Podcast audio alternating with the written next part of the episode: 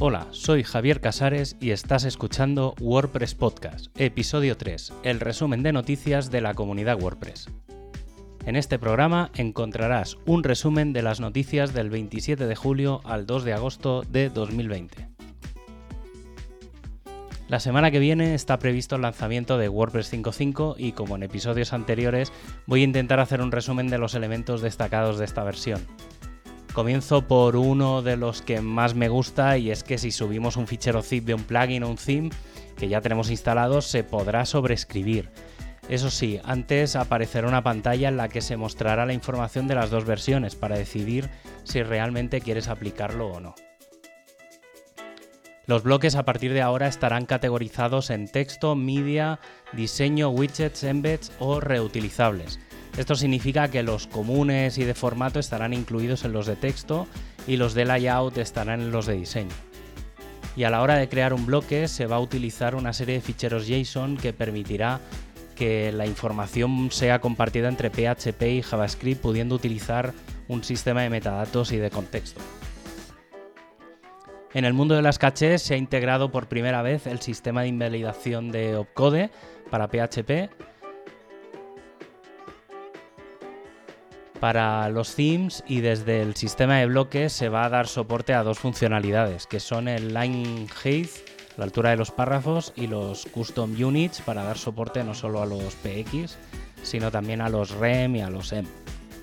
También hay cambios en la función del get custom logo, que por defecto no enlazará a la página principal y que añade filtros como por ejemplo para añadir un alt o un title y siguiendo con la cabecera podemos jugar con las cabeceras desde los themes. Y esto básicamente significa que se podrán modificar algunos elementos como el título, pudiendo añadir elementos en HTML si el theme así lo requiere.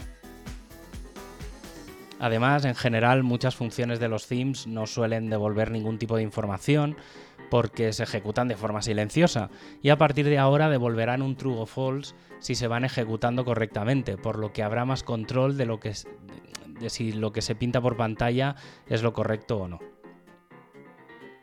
Para aquellos que usen o creen custom post types, por defecto todos los contenidos que se crean deberán incorporar una categoría, parecido a la sin categoría que nos encontramos en las entradas.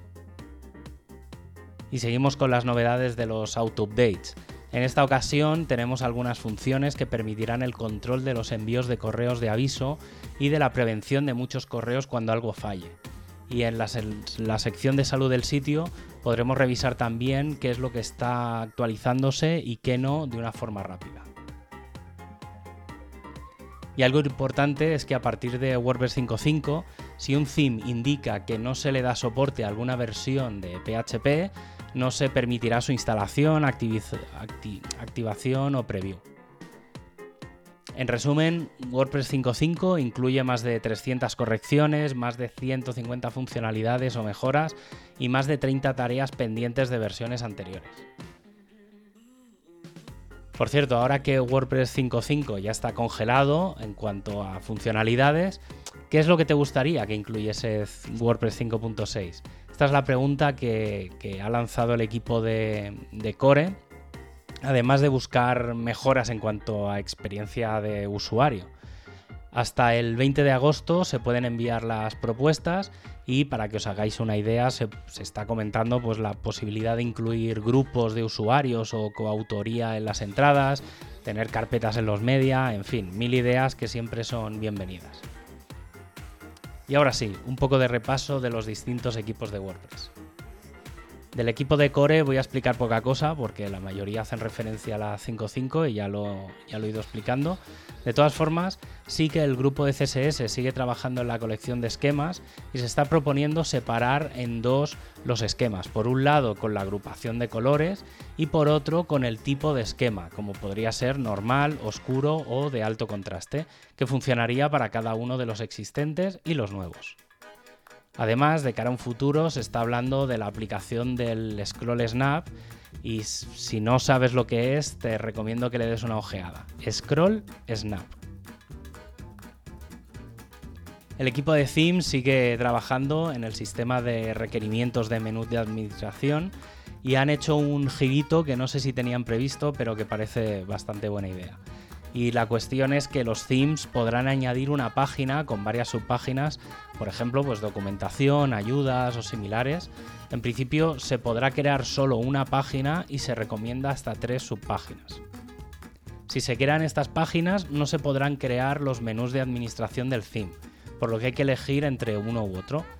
Creo que la idea es bastante buena para reducir la cantidad de enlaces que van apareciendo por muchos sitios y que deforman la base propia de WordPress.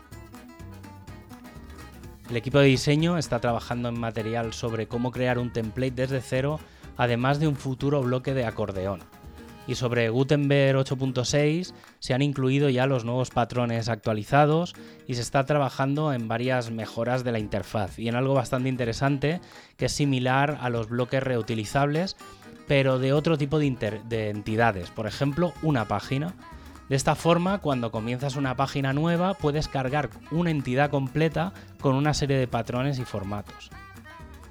Y si esto parece poco, otra cosa bastante chula que parece que se está trabajando es el modo navegación. Ahora, con, ahora tenemos la opción de editar y de seleccionar y con esta opción de navegación podrías navegar por la web desde el propio editor, interactuando con los enlaces. Incluso han aparecido sistemas de preview dentro del propio editor. El equipo de accesibilidad ha estado revisando las regresiones en lo que respecta al editor de bloques para volver a recuperar las soluciones y aplicarlas. Además, se ha estado hablando del WordPress Accessibility Day, que será el 2 de octubre de 2020, y que plantea un evento mundial de 24 horas para mejorar la accesibilidad de WordPress. El equipo organizador está buscando a personas que participen el día del evento como moderadores y presentadores de las distintas charlas y momentos que se van a, llevar a cabo. Eh, con respecto al equipo de documentación, hay poca cosa esta semana, pero sí que decir que eh, ya se ha convertido el códex al code reference al 98% y con fecha del 31 de julio, el equipo de traducciones ya ha reportado que para WordPress 5.5 el español de España y el gallego están traducidos al 100% y el euskera y el catalán están por encima del 95%.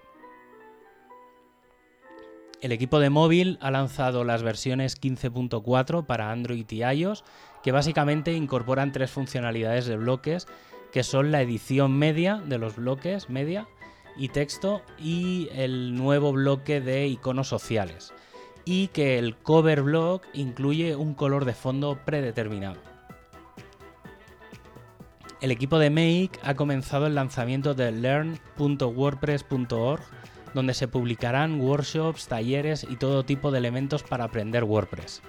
Están buscando desarrolladores y sugerencias para el Learn Site Theme que está disponible ya en GitHub.